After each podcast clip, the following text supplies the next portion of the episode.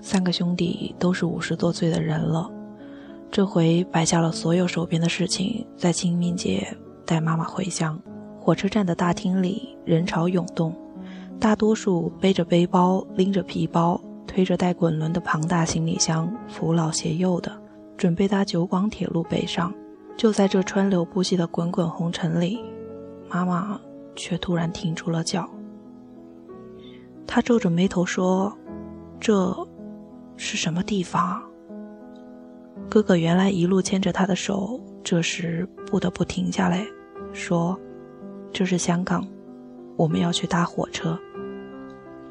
妈妈露出惶惑的神情，我我不认得这里。她说我要回家。我在一旁小声的提醒哥哥：“快走了，火车就要开了，而且还要过海关呢。”身为医生的弟弟，本来像个主治医师一样背着两只手走在后面，就差身上没穿大白袍。这时，一大步跨前，对妈妈说：“这就是要带你回家的路，没有错，快走吧，不然你回不了家了。”说话时脸上不带表情，看不出任何一点情绪或情感，口气却习惯性的带着权威。三十年的职业训练使他在父亲临终的病床前都深藏不露。妈妈也不看他。眼睛盯着磨石地面，半妥协半威胁的回答道：“好，那就马上带我回家吧。”他开步走了，从背后看他，身躯那样的瘦弱，背背有点驼，手被两个儿子两边牵着，他的步履细碎，一小步接着一小步的往前走。我想起陪他在乡下散步的时候，看见他踩着碎步细细碎碎的低头走路。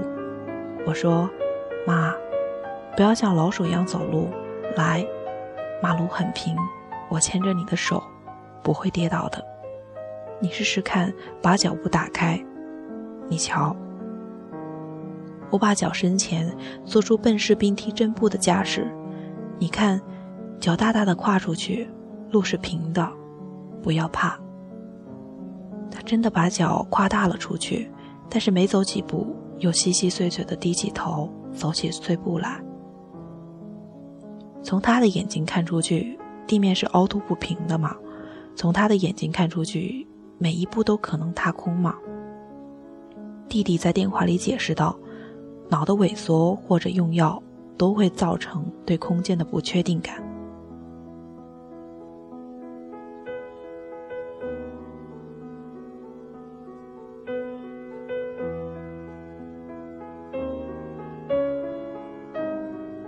散步散到太阳落在了大武山的后头，红粉色的云霞霎时的喷涌上天，在油画似的黄昏光彩里，我们回到了他的卧房。他在卧房里四处张望，猖狂地说：“这，这是什么地方啊？”我指着墙上一整排的学士照、博士照，说：“这都是你儿女的照片，那当然是你家喽。”他走进墙边，抬头看照片，从左到右，一张一张的看过去。半晌，回过头来看着我，眼里说不出是悲伤还是空洞。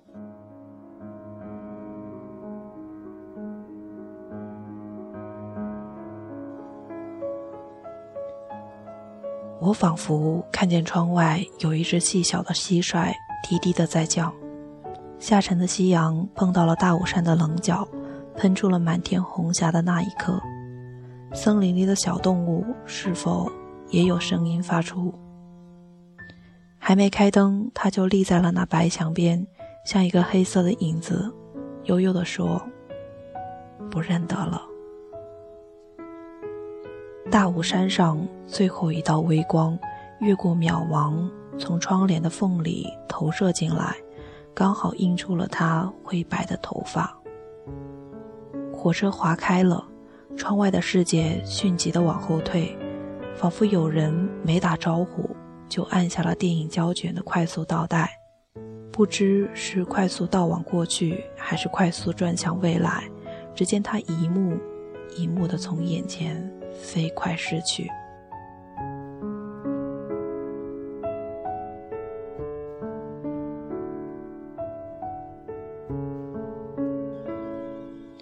因为是晚班车，大半旅者一坐下就仰头假寐，陷入了安静。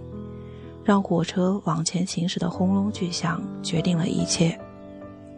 妈妈手抓着前座的椅背，颤巍巍地站了起来。她看着前方，一纵列座伸向模糊的远处。她转过身来看往后方，列车的门紧紧地关着，看不见门后头的深浅。她看向车窗两侧的窗外，布帘都已拉上，只有动荡不安的光。忽明忽灭，时强时弱。随着火车奔驰的速度像闪电一样打进心来，他紧紧地抓着椅背，维持身体的平衡。然后，他开始往前走。我紧跟着，亦步亦趋，一只手搭在他的肩膀，防止他跌倒。却见他用力地拨开我的手，转过身说。你放我走，我要回家。天黑了，我要回家。他的眼睛蓄满了泪光，声音凄切。我把他抱进了怀里，把他的头按在了我的胸口，紧紧的拥抱他。也许我身体的暖度可以让他稍微安心。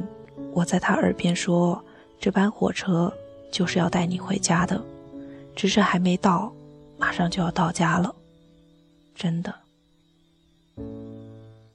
弟弟走了过来，我们默默的对望。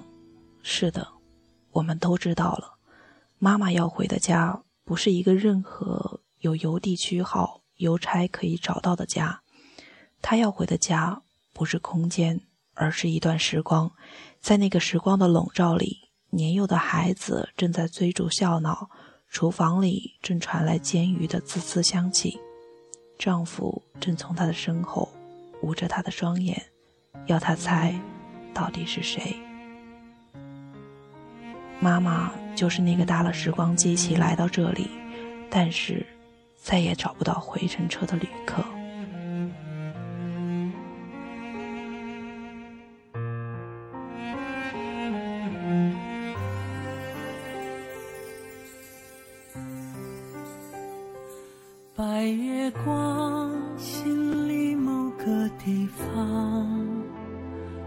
那么亮却那么冰凉。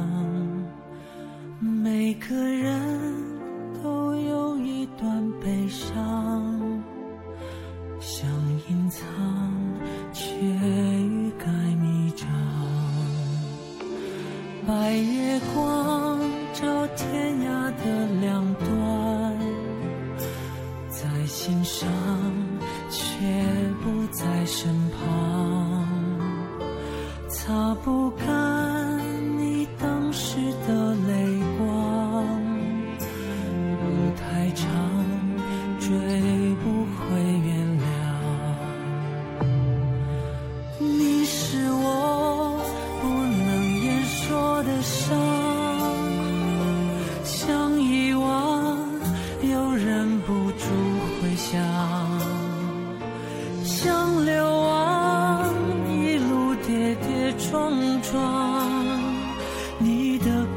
方无法释放。白月光照天涯的两端越圆满越觉得孤单。擦不干回忆里的泪光路太长